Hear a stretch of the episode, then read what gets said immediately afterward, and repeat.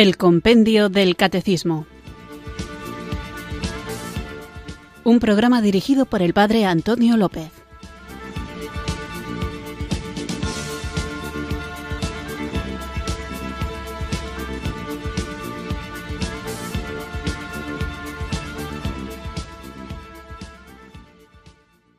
Muy buenas tardes, queridos oyentes de Radio María. Recibido un cariñoso saludo desde Irurzun, en Navarra, quienes sintonizáis una tarde más esta radio que cambia vidas, esta emisora de la Virgen, para escuchar el programa El Compendio del Catecismo, nuestro espacio diario de formación católica en el que tratamos de conocer la fe que queremos vivir, compartir y defender.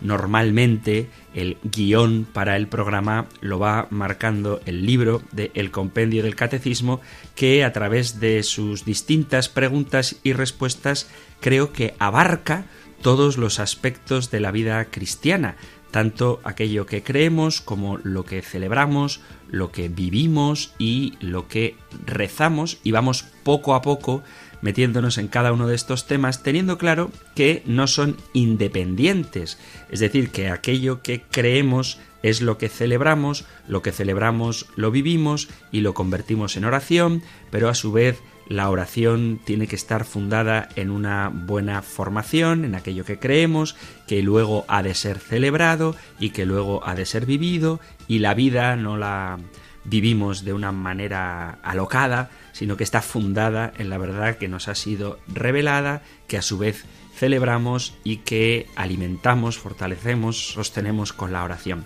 Digo esto porque todas las verdades de nuestra fe católica están imbricadas y tienen consecuencias cada una de estas realidades en todos los aspectos de nuestra vida, porque la salvación afecta a la integridad del hombre, tanto a su dimensión espiritual como a su dimensión intelectual, psicológica e incluso física, porque tenemos un modo concreto de entender al hombre en su dimensión físico-espiritual, en su carne y en su alma.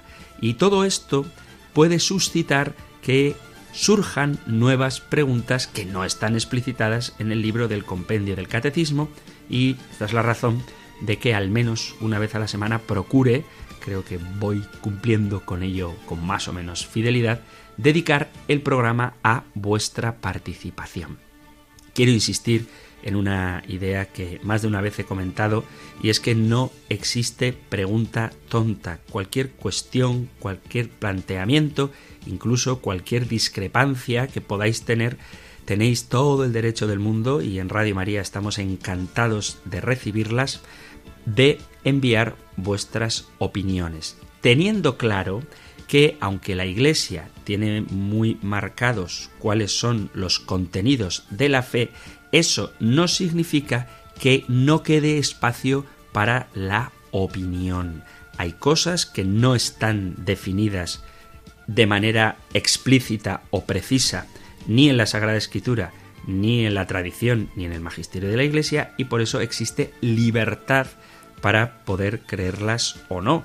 Y además del contenido de la fe, que es muy claro, sí que es cierto que existen diversas sensibilidades o diversos lenguajes, diversas formas de expresar una misma realidad. Alguno te puede parecer muy apropiado, otro quizá te parezca demasiado anticuado o demasiado moderno, pero mientras que la verdad esencial que se esté queriendo transmitir no sea modificada, tenemos que aceptar esta diversidad que en la Iglesia supone una gran riqueza. Por eso yo os invito a que sepamos distinguir lo que hay que creer, porque ha sido revelado, definido por la Iglesia, lo que se puede creer, es decir, aquellas cosas que no contradicen el depósito de la fe y que por tanto hay libertad para aceptarlas o no, y aquellas cosas que hay que rechazar porque van en contra de lo que nos ha sido revelado y por muy atractivo, fácil, divertido que pueda parecer por su novedad o por su originalidad, si contradice lo que dice la palabra de Dios, la tradición y el magisterio de la Iglesia, debemos rechazarlo. También es cierto que debemos hacer una tarea de discernimiento para saber qué elementos de los que tenemos delante son compatibles con la revelación y cuáles no. Los compatibles para salvarlos, porque detrás de toda verdad, cuando lo es, está Dios, y los incompatibles para rechazarlos, porque toda mentira, aunque no lo sepamos, nos aleja de Dios. Vamos pues a comenzar nuestro programa que como digo hoy dedicaré a vosotros, queridos amigos, queridos oyentes, leyendo vuestros correos electrónicos y vuestros mensajes, pero previo a todo esto, el único que me da la certeza, el valor para poder realizar esta tarea y todas las que hago a lo largo del día es el Espíritu Santo. Así que conscientes de cuánto lo necesitamos, invoquémosle con fe.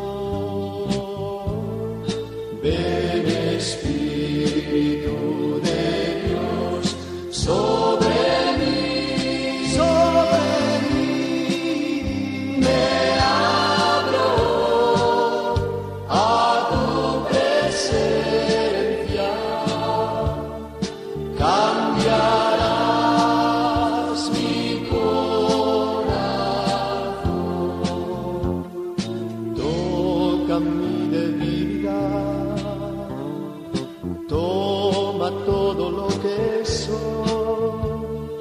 Pongo mi vida en tus manos y mi fe poco a poco llegarás a inundarme de tu luz.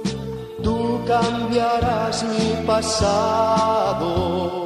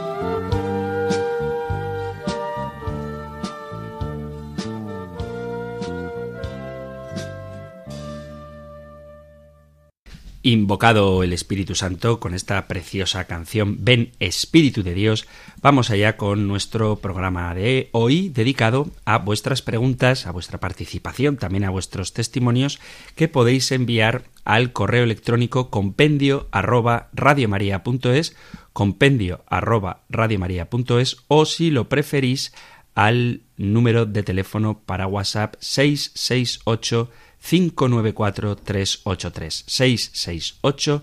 668-594-383. Vamos pues con vuestra participación. Me vais a permitir que no lea las preguntas, normalmente no lo suelo hacer, en el orden cronológico, es decir, en el orden en el que van llegando, sino que puesto que estamos hablando del sacramento del matrimonio, me gustaría responder a las preguntas que tienen que ver con el tema que estamos tratando últimamente en el programa. Voy a empezar con un correo electrónico de un oyente que dice que escribió hace unos días sobre un asunto particular y continúa. En esta ocasión no es nada particular, sino sobre el programa de hace pocos días, aunque me gusta mucho su programa y la buena explicación que da, y le tengo grandísimo aprecio, muchísimas gracias, ayer me disgustaron un poco sus referencias sobre la carta de San Pablo a los romanos. Aquí matizo que no era de la carta a los romanos, sino de la carta a los efesios, cuando San Pablo habla de que el hombre es cabeza de la mujer, etcétera, podéis leerlo en el capítulo 5 a partir del versículo 20, creo, de la carta a los Efesios. Pero bueno, continúo. Pues la interpretación que daba estaba algo influenciada más en el lenguaje que en el contenido por estas ideologías de hoy. Me refiero sobre todo a lo siguiente. Mencionó varias veces igualdad de género. Realmente sé que no asume esa teoría, pero estas gentes han conseguido que se introduzca esto en el lenguaje. Yo soy filólogo y sé que el género es algo de las palabras. Las personas no tienen género, ni número, ni caso. Tienen sexo masculino o femenino. Son hombres o mujeres, con igual dignidad, pero diferentes características y funciones sociales o las mismas, pero realizadas según su antropología. Sé que pensamos lo mismo, pero me refiero a la palabra. No es correcto, según me parece, decir igualdad de género, sino igual dignidad entre los sexos varón y mujer. La diferencia entre varón y mujer nunca hasta esta fatídica época se ha llamado género. El término, ya desde el latín sexus, se llamaba así, no género. Habló de sociedad democrática y plural. Esto para mí es una desgraciada realidad, pero no un objetivo. Debemos asumirlo como asumir que tal día pueda llover o hacer sol, en sí puede no ser ilegítimo que la sociedad sea democrática, mientras no sea una democracia liberal como la de hoy, pues el liberalismo está condenado y es pecado, ni que sea plural, mientras no sea pluralidad de errores y de pecado. Pero el lenguaje sociedad democrática y plural no me recuerda precisamente a la unidad católica por la que tanto se luchó en el concilio de Toledo que deseaba don Marcelo. Es cierto que hay que partir de la realidad. Es democrática y además liberal, y es una sociedad plural, pero creo que no es nuestro objetivo construir tal realidad. Mi objetivo es construir una sociedad basada en la verdad.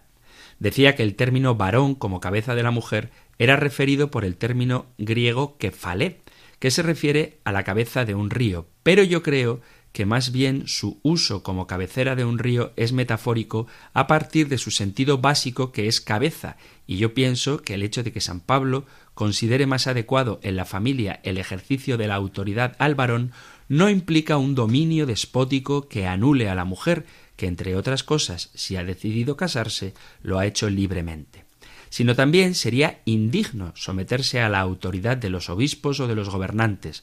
Tampoco tiene más dignidad, sólo una función distinta. No recuerdo que Santo decía que el papel de una mujer en una familia es más el del amor. Todos deben amar y todos deben obedecer, pero no creo que sea preciso reinterpretar a San Pablo para que caiga bien a esta época. Yo soy joven, tengo treinta y dos años y no me importa en absoluto lo que caiga bien o deje de caer bien. Es la palabra de Dios y a mí, por mi parte, me encanta llevar la contraria al mundo moderno, y tampoco es tan problemático si se hace con el tono y las palabras adecuadas.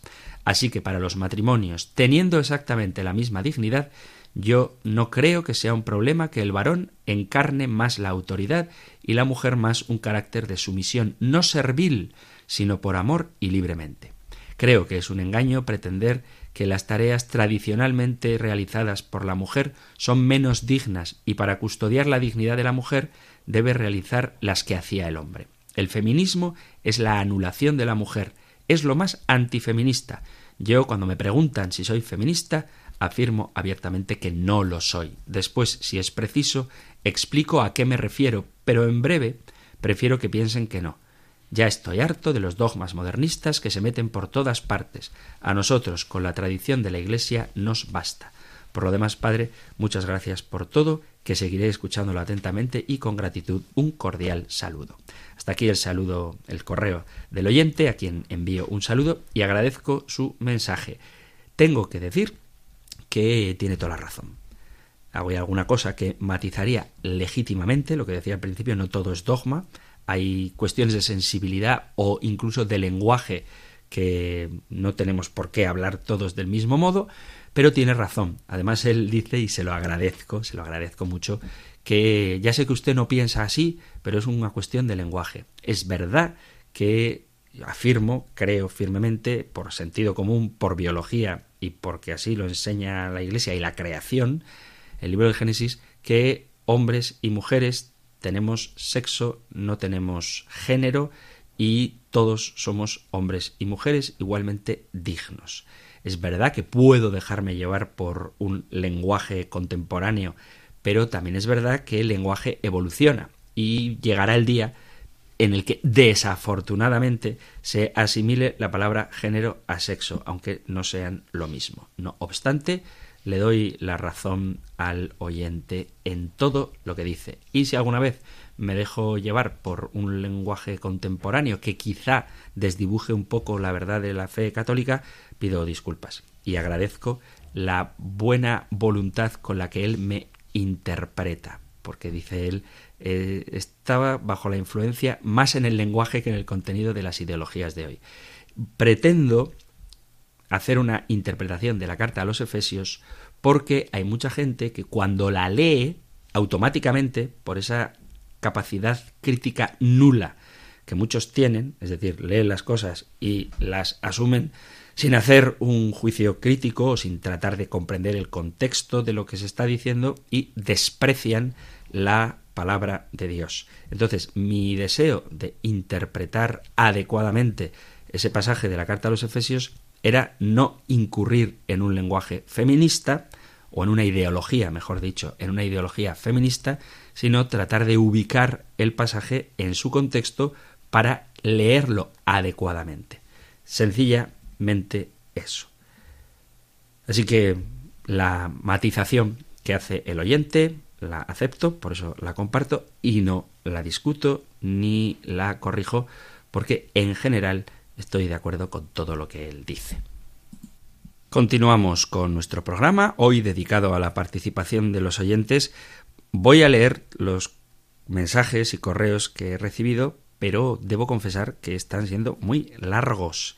Entonces yo os animo a que no sean tan largos porque me pasaré todo el programa leyendo el mensaje del oyente y me costará dar una respuesta y que dé tiempo a otros mensajes. Pero bueno, ya que es vuestro espacio, vamos con otro mensaje. Este no es muy largo enviado por WhatsApp al 668-594-383. Dice, Buenas tardes, padre. Sigo su catequesis siempre que puedo. Estoy en un grupo de mi parroquia de la Divina Voluntad de Luisa Picarreta. Puedo hacerlo con toda tranquilidad y confianza, que este camino me va a enseñar a confiar y conocer la divina voluntad de Dios para mí, o es solo para Luisa Picarreta. Yo estoy en la Iglesia, pertenezco a la Legión de María en una región andaluza de España. Le doy gracias y le felicito por todo lo que estoy aprendiendo sobre el matrimonio. Yo no tuve preparación ninguna porque entonces no estaba en la iglesia y mi temperamento impulsivo, imprudente y alocado hizo que mi matrimonio fuera un auténtico desastre, aunque Dios me ha dado unos hijos que son una bendición, maravillosos. Muchas gracias por todo lo que aprendemos con sus explicaciones y su talante humilde, respetuoso y al mismo tiempo riguroso y respetuoso. Luego ruego me conteste cuando sea posible. Estoy yendo a este grupo de la Divina Voluntad. Bueno, pues muchas gracias por tu opinión sobre el programa. Lamento que tu matrimonio no fuera como Dios lo había pensado para ti, pero te aseguro que el Señor todo lo puede sanar, así que no des por perdida ninguna situación por difícil que parezca y vamos a hablar otra vez, porque me suena que no es la primera vez que se menciona a esta señora, a Luisa Picarreta y a su divina voluntad. Dice la oyente, le faltan las preguntas, o sea, los signos de interrogación. ¿Puedo hacerlo con tranquilidad y confianza? Creo que es una pregunta, no una afirmación. Pues la respuesta, querida oyente, es que no no puedes formar parte de este grupo con toda libertad y confianza, porque hay algunas enseñanzas de Luisa Picarreta sin juzgar, faltaría más, ¿quién soy yo para hacerlo? Su vida privada, pero hay algunas enseñanzas de Luisa Picarreta que son dudosas cuando no peligrosas. Hay que tener cuidado porque hace afirmaciones que no son del todo católicas. Y esto lo digo con todo cariño y con todo respeto a las personas que son devotos de Luisa Picarreta, pero lo cierto es que hay que tener cuidado. En primer lugar, porque tener devoción a Luisa Picarreta o a sus escritos no es una condición indispensable para alcanzar la salvación. El conocimiento de vivir en la divina voluntad, dice ella, equipa a la criatura humana con un nuevo poder y superioridad que le coloca sobre las demás criaturas. De ahí que la criatura que vive en la divina voluntad es mayor en santidad que los demás santos del pasado cuya santidad es inferior a la suya. Ojo que cuando hablo aquí de la divina voluntad no me refiero a la voluntad de Dios, sino al texto de Luisa Picarreta de la divina voluntad. Entonces, afirmar que quien conoce la divina voluntad es más santo que las demás criaturas, incluso que los santos anteriores, pues me parece que es un exceso de celo no es necesario conocer la divina voluntad, que repito, no es la voluntad de Dios, sino lo que Luisa llama la divina voluntad, para salvarse y desde luego que quien lo conoce no es más santo que los demás santos del pasado cuya santidad es inferior a la suya.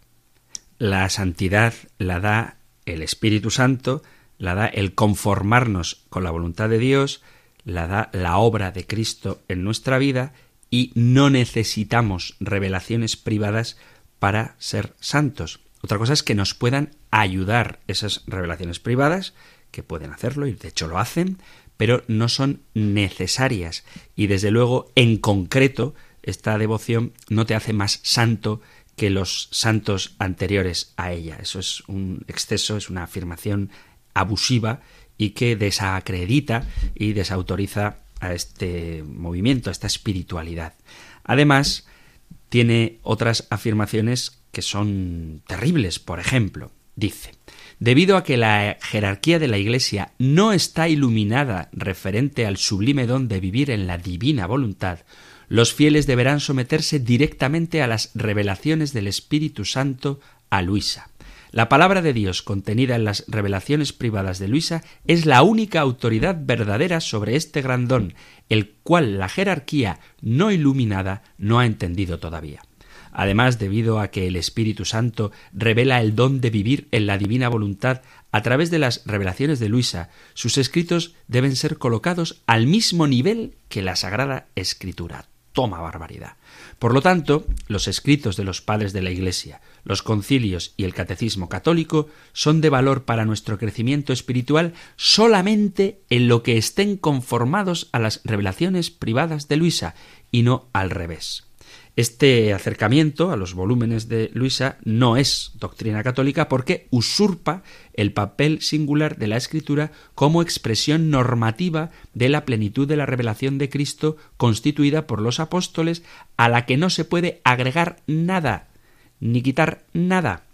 Todas las revelaciones privadas que afirman corresponder con la escritura o que contradicen a la escritura deben ser rechazadas como revelaciones falsas. Las revelaciones proféticas de Luisa no añaden nada a lo que Jesucristo reveló. Por el contrario, explican las enseñanzas de Cristo a través de la actividad del Espíritu Santo a quien Jesús envió para continuar la obra de explicar, él os dará a conocer todo lo que yo os he enseñado y actualizar los dones que Cristo adquirió para nosotros. Colocar los escritos de Luisa o de quien sea al mismo nivel que la Sagrada Escritura es un error garrafal e inexcusable. Nuestro acercamiento a la Iglesia debe ser sumisión filial, obediencia, fidelidad a la tradición. Otro error que podemos encontrar en ella es el quietismo. dicen sus escritos. Para vivir en la divina voluntad, uno debe aceptar todo lo que suceda, bueno, malo o indiferente, como viniendo directamente de la mano de Dios e ignorar el instrumento humano que causa el bien o el mal para enfocarse solamente en el bien que puede derivarse del mismo. ¿Qué tiene esto de problemático? Pues que nosotros, los seres humanos, estamos creados en relación, somos todos miembros del mismo cuerpo de Cristo y debemos discernir las cosas que se pueden o no se pueden cambiar. Cambiar las cosas que se pueda con caridad es algo propio de el ser humano. Dice la escritura, si tu hermano peca, vete y repréndele. Cuando alguno incurra en alguna falta, corregidle con espíritu de mansedumbre, de San Pablo. Es decir, el quietismo, esa especie de pasividad ante todo lo que suceda, no es una respuesta cristiana porque nos ata, nos vuelve estáticos, pasivos en la obra de la evangelización. Entonces, es verdad que hay que aceptar las cosas cuando no se pueden cambiar.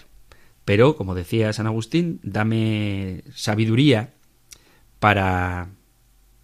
dame fuerza para cambiar las cosas que puedo cambiar, resignación o paciencia para aceptar las cosas que no puedo cambiar y sabiduría para saber distinguir las unas de las otras. Entonces, el quietismo es esa especie de espiritualidad piadosa equivocada que asume todo de manera pasiva y no lucha contra el mal, no denuncia el pecado, no combate la injusticia, porque todo viene de Dios. Bueno, todo Dios lo permite, lo tolera, lo acepta, porque permite ama la libertad del hombre. Pero eso no significa que nosotros no tengamos que hacer nada. El hombre tiene que ponerse en marcha. Jesús nos ha hecho colaboradores en su tarea evangelizadora. Y luego dice una cosa, los escritos de Luisa Picarreta, estos sobre la divina voluntad, que me parece peligrosísimo. Dice, una vez que recibe el don de vivir en la divina voluntad, está exento de la necesidad de recibir los sacramentos, en particular la Sagrada Eucaristía y la penitencia. Esto es porque en la divina voluntad el alma de la criatura humana abarca el único acto eterno de Dios, el cual comunica todo lo que Dios contiene al alma, incluyendo los sacramentos y todos sus efectos. Esto distorsiona la realidad litúrgica y eucarística de la Iglesia y denigra la verdadera presencia de Cristo en la Eucaristía porque de otra manera la Eucaristía, eh, que es el don de Dios, sería suplida por este vivir en la divina voluntad y la criatura humana no puede recibir este don de vivir la voluntad de Dios sin la Eucaristía. La Eucaristía es esencial para un cristiano, lo mismo que es esencial para un cristiano recibir sacramentalmente el perdón de los pecados. Hay muchos más detallitos que decir, bueno, detallitos y cosas gordas que decir de esta mística, pero vamos a dejarlo aquí. Yo confieso que no la conocía demasiado hasta que alguna vez me hablaron de ella y investigué un poco. Pero en cualquier caso, simplemente con las cosas que he dicho, ya vemos cómo esta devoción aleja un poquito, aleja bastante de la enseñanza verdadera de la Iglesia fundada en la Sagrada Escritura, en la tradición y en el magisterio. Entonces yo no soy quien para juzgar la santidad de vida de Luisa Picarreta, pero sí que es verdad que sus escritos contienen afirmaciones contrarias a la enseñanza de la Iglesia. Pero si se equivocó, entonces no puede ser santa. Claro que sí, equivocarse no es ningún pecado. Equivocarse es natural, es un error. Lo que es pecado es que después de que alguien te intente corregir, tú sigas obcecado en tu error. Y a mí no me consta que ese sea el caso de Luisa Picarreta. Entonces, vuelvo a repetir, con todo el respeto hacia la gente que le tenga devoción y sin cuestionar en absoluto la santidad de su vida privada, de su relación personal con el Señor, lo cierto y verdadero es que sus escritos contienen errores y que por lo tanto hay que tener cautela a la hora de acercarse a ellos. Continuamos con nuestro programa, hoy dedicado a los oyentes, pero vamos a hacer previamente una pausa musical antes de seguir adelante.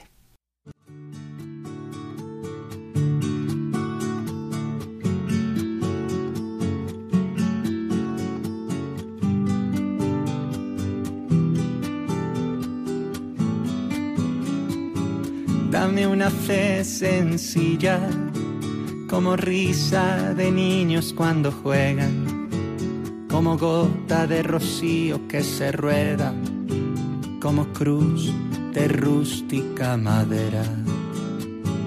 Dame una fe sencilla que se siente a la mesa de los pobres, que se alegre de alegrar sus corazones y que llore también con sus dolores. Una fe así parecida a ti, sencilla como fue a la tierra tu venida, como fueron tus historias campesinas, como fue tu hogar en Palestina.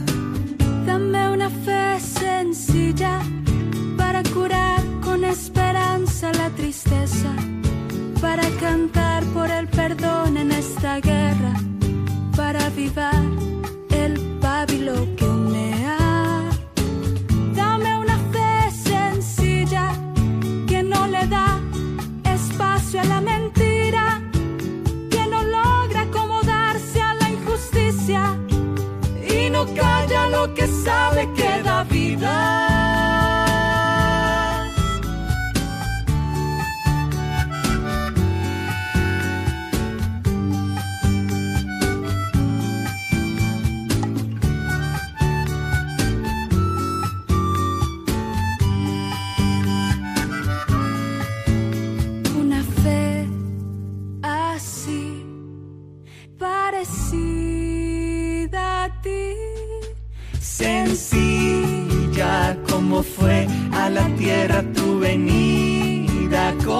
Fueron tus historias campesinas, como fue tu hogar en Palestina.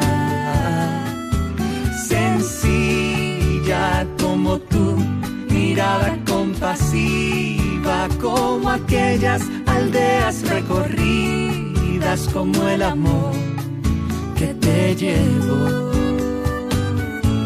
a dar la vida.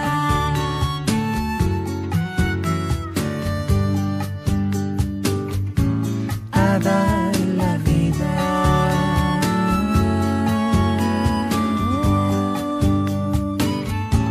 A dar la vida.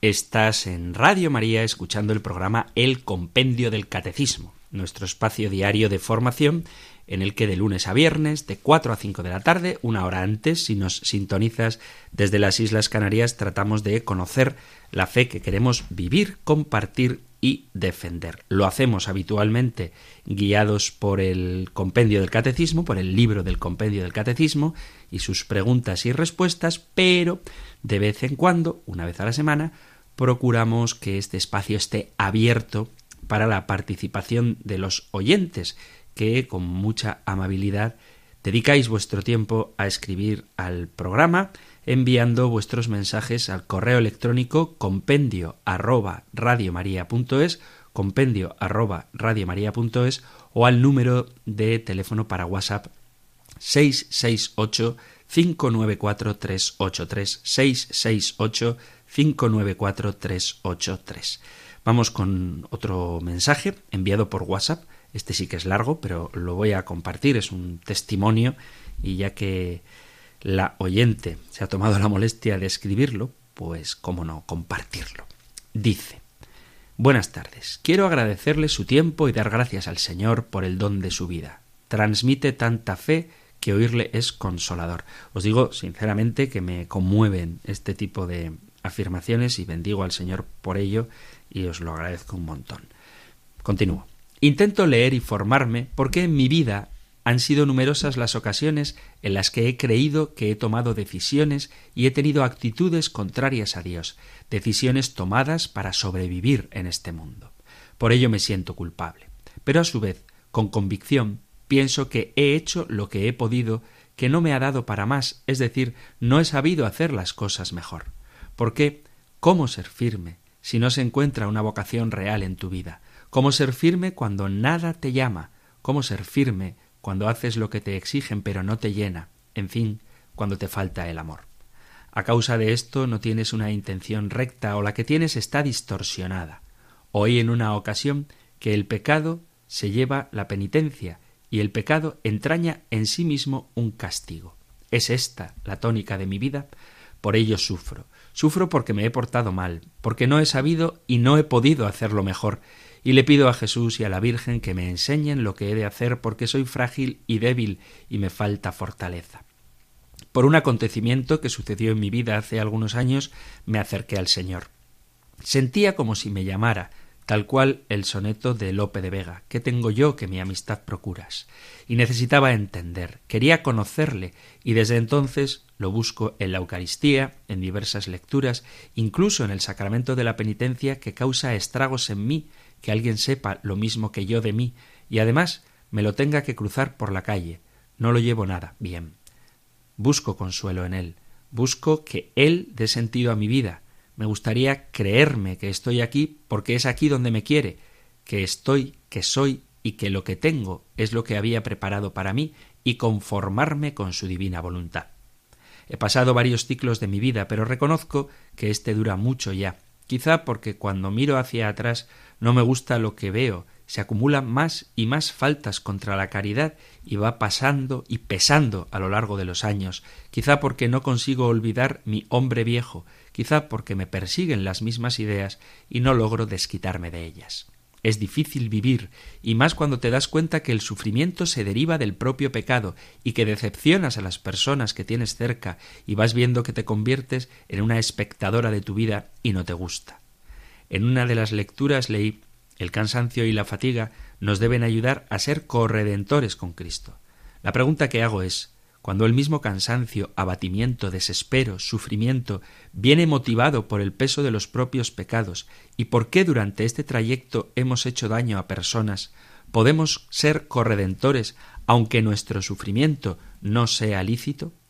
Cuando el sufrimiento se deriva del propio pecado, del que no sabes cómo salir ni hacer que para enmendarlo y reparar el mal causado, cuando no sabes elegir bien, cuando con cada decisión que tomas, aunque creas que así hago bien, parece que ahondas más en el error, cuando parece que solo me busco a mí misma y lo que quiero es realmente agradar a Dios y a todos, pero no encuentro las decisiones que me hagan hacer las cosas bien y ser mejor, cuando sentimos que estamos cansados de pecar y vemos que no tenemos remedio, y continuamos cometiendo los mismos pecados e incluso los cambiamos por más graves, aunque inconscientemente y sin caer en cuenta, movidos por el desespero y por las ganas de salir de mi propia realidad y como un escape de mi vida. Cuando lees buscando y buscando un poco de luz, pero lo único que te consuela es evadirte con alguna fantasía y sabes que sólo encontrarás plenitud cuando llegue el momento y que mientras tanto solo puedes esperar y pasar la vida lo mejor que puedas porque sabes que aquí nunca conseguirás ser feliz. Es lícito ofrecer ese sufrimiento a Dios para su gloria y por su amor y para que me lo quite cuando Él quiera. Cuando buscas su compañía pero no lo oyes, y aunque sabes que siempre habla en ocasiones, no sé lo que he de hacer, o si lo que haces está bien o está mal, o podría estar mejor cuando sientes que estás herida y sumida en lo más profundo y solo puedes disimular frente a los demás que ven en tu vida algo maravilloso, ¿son apariencias? Cuando no encuentras consuelo. Y le pregunté, ¿qué quieres de mí? Y así continúen pasando los días. Cuando no puedo con mi vida y continúe tirando de ella, pero como por inercia, sin alegría, ¿podemos servirle de instrumento? Cuando estás tentado a abandonar porque no cala su mensaje como me gustaría, pero sientes incluso más dolor ante el desaliento que produce solo imaginármelo. Él lo acepta, ¿verdad? Lo intento cada vez, pero qué difícil es, madre mía. A pesar de todos estos sentimientos, me siento bendecida por el Señor y le doy gracias por su vida regaladísima y por todos los bienes recibidos con los que me ha dispensado a lo largo de la vida. Cuánto me gustaría poder ofrecerle algo más y no solo penas. Jesús mío, deseo amarte con todo mi corazón, detesto mis culpas, te pido perdón. Postdata, si estas letras ayudan al sacramento de la penitencia, me gustaría que me absolviera gracias. Perdón por las molestias, estas letras son un compendio de mi vida. Es una mujer casada, con hijos, un poquito más joven que yo y dice siempre que puedo le sigo, pero intento no fallar a la invocación al Espíritu Santo.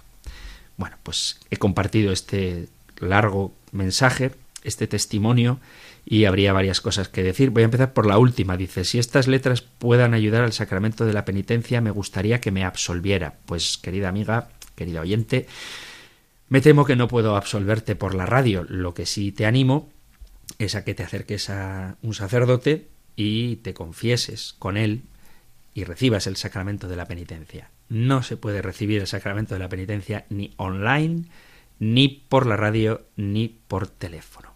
De las muchas cosas que esta oyente dice, me voy a dirigir a ti, yo te diría, mm, primero que todo, que no confundas lo que es un pecado con lo que es un error. Lo terminaba de decir justo cuando estaba hablando de Luisa Picarreta. Es que a veces ella dice que, en el correo, que hace lo que ha podido, que intenta hacer las cosas bien, pero le salen mal, y entonces se arrepiente de ese pecado. El pecado no es equivocarse. Aunque pueda sonar raro, equivocarse no es un pecado. Equivocarse es simplemente cometer un error. Y cometer un error no es atentar voluntariamente contra lo que tú sabes que Dios quiere para ti.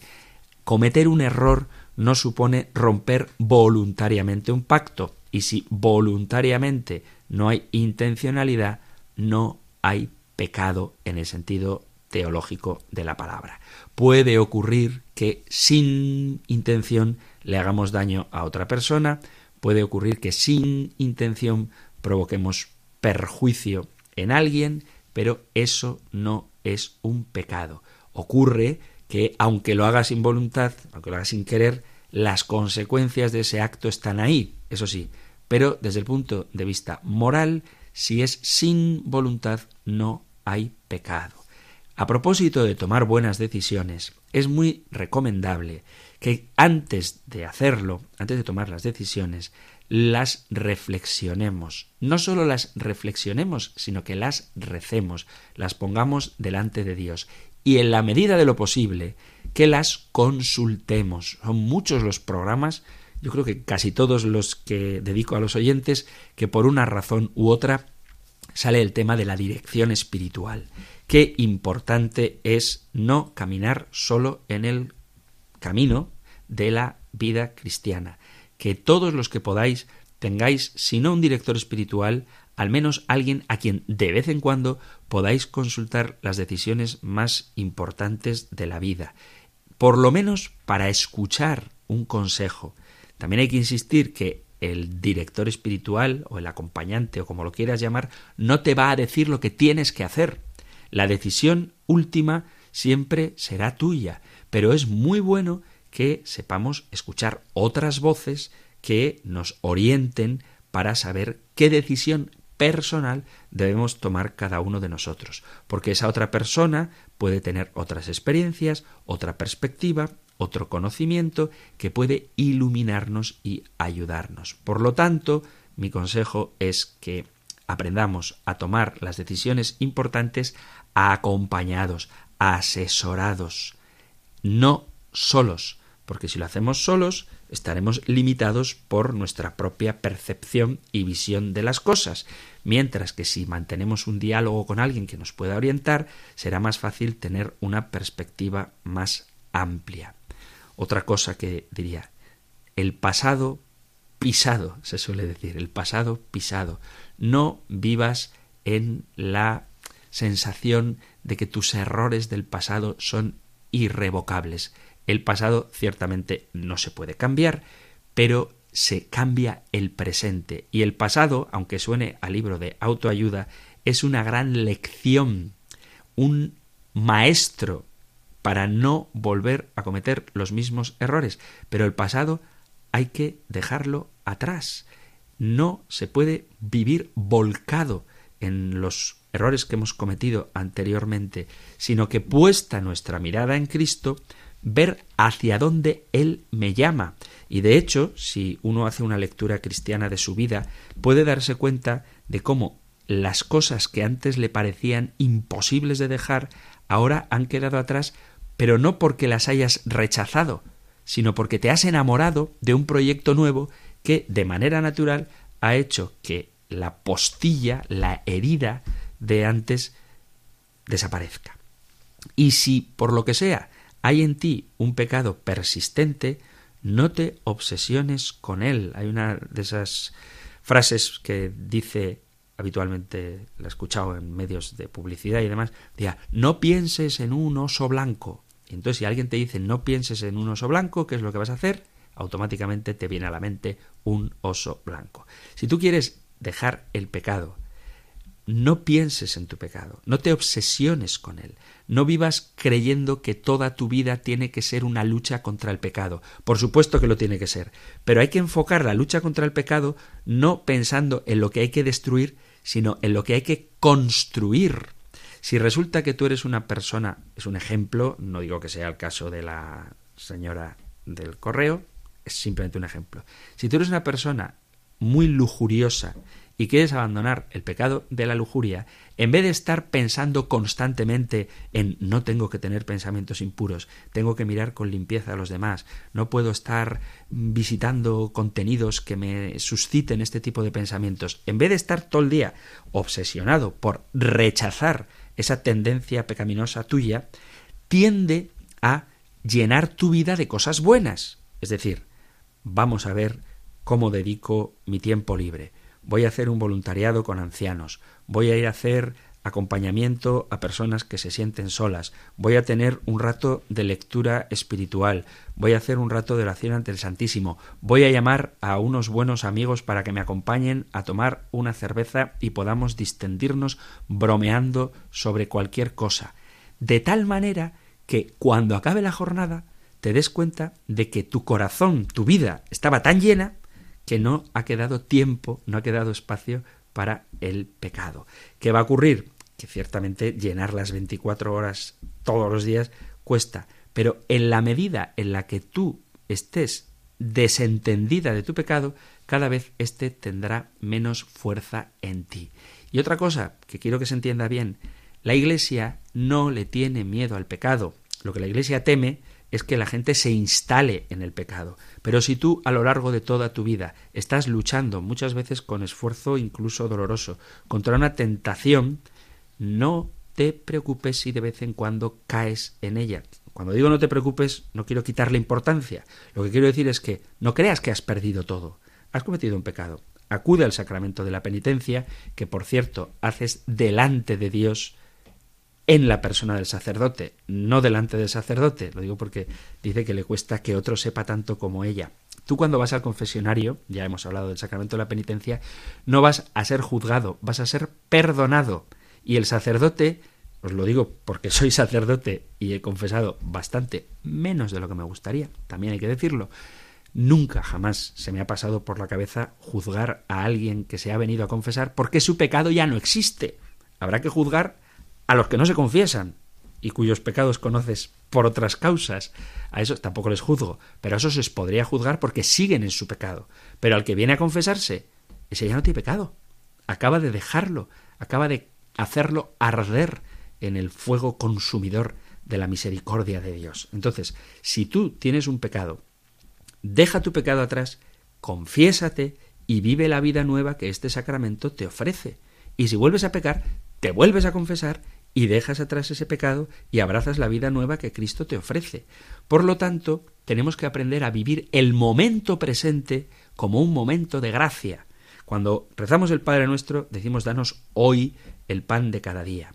Y Jesús mismo nos dice, no os preocupéis por el mañana, cada día tiene su propio afán. ¿Esto qué significa?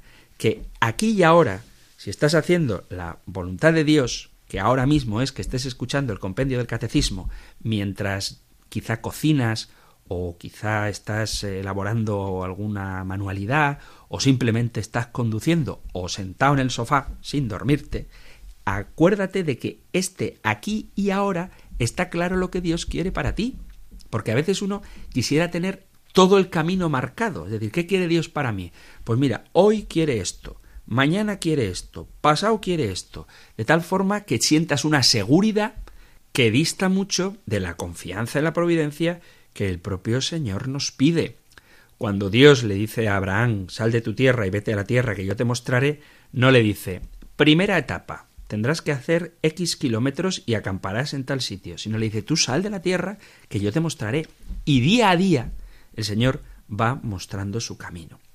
¿Cuál es el problema? Incluso entre cristianos, que queremos hacer la voluntad de Dios sabiendo cuál es la voluntad de Dios en cada milímetro.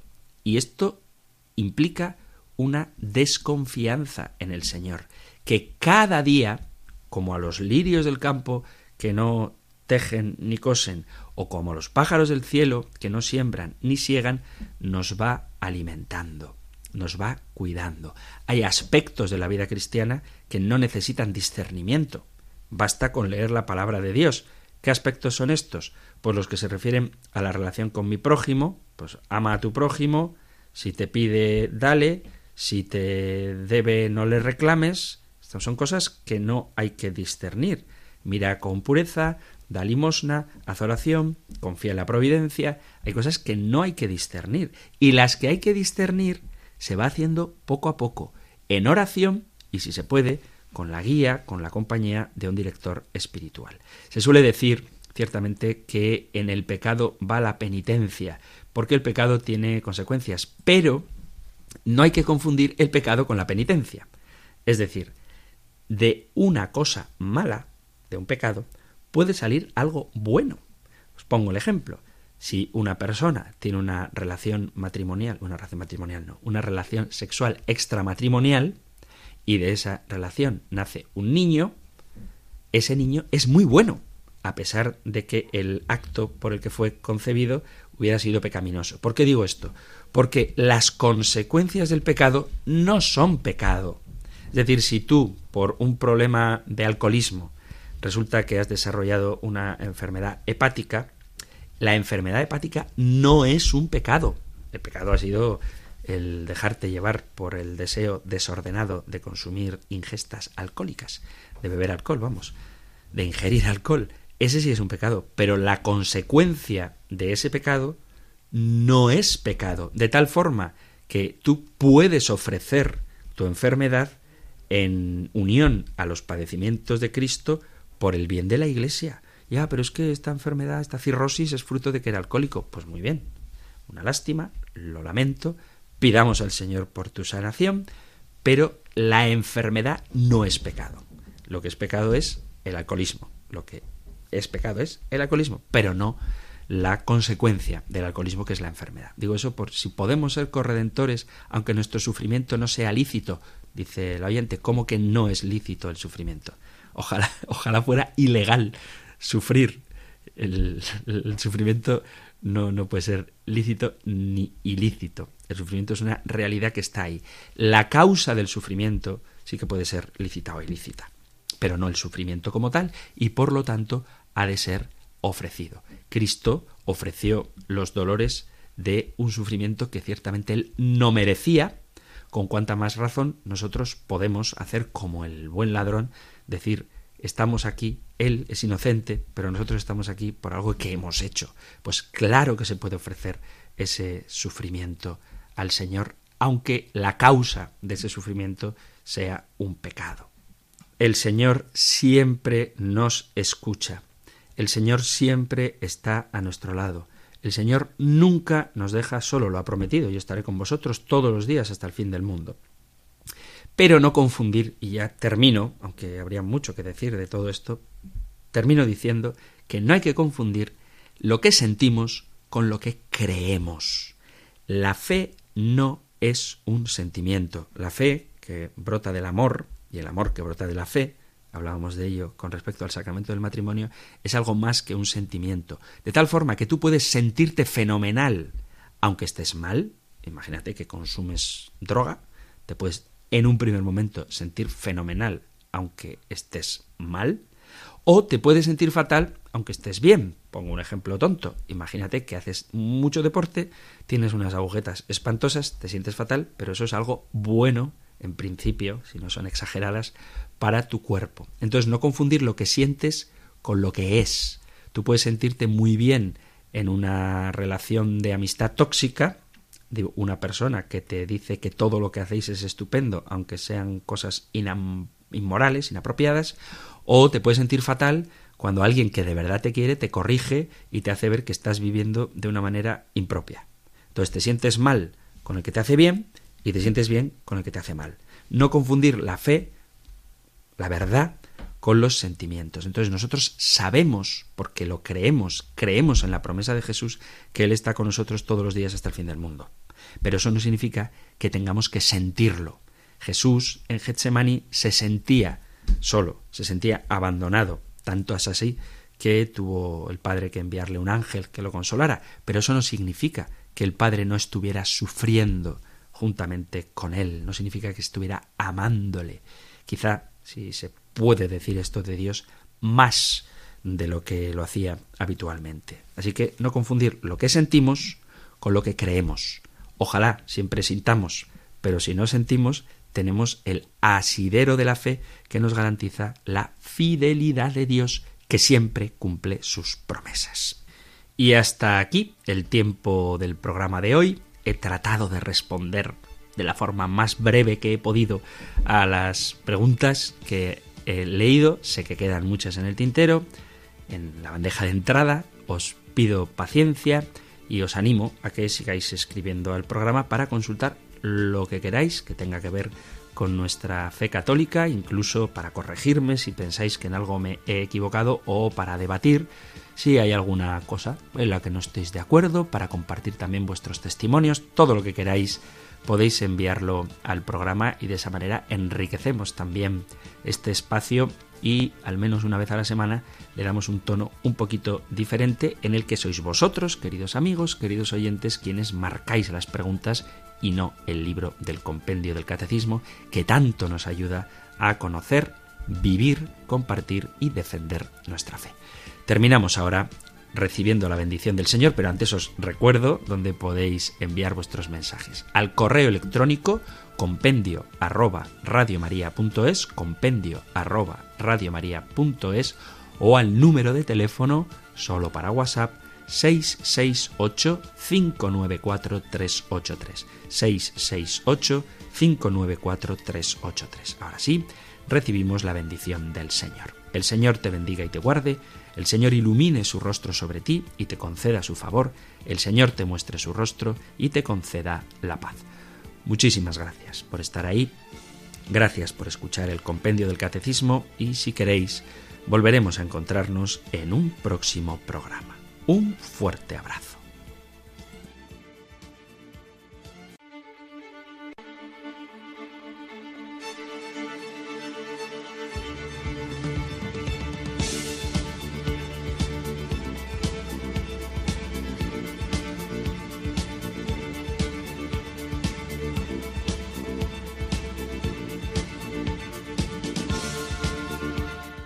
El Compendio del Catecismo. Un programa dirigido por el Padre Antonio López.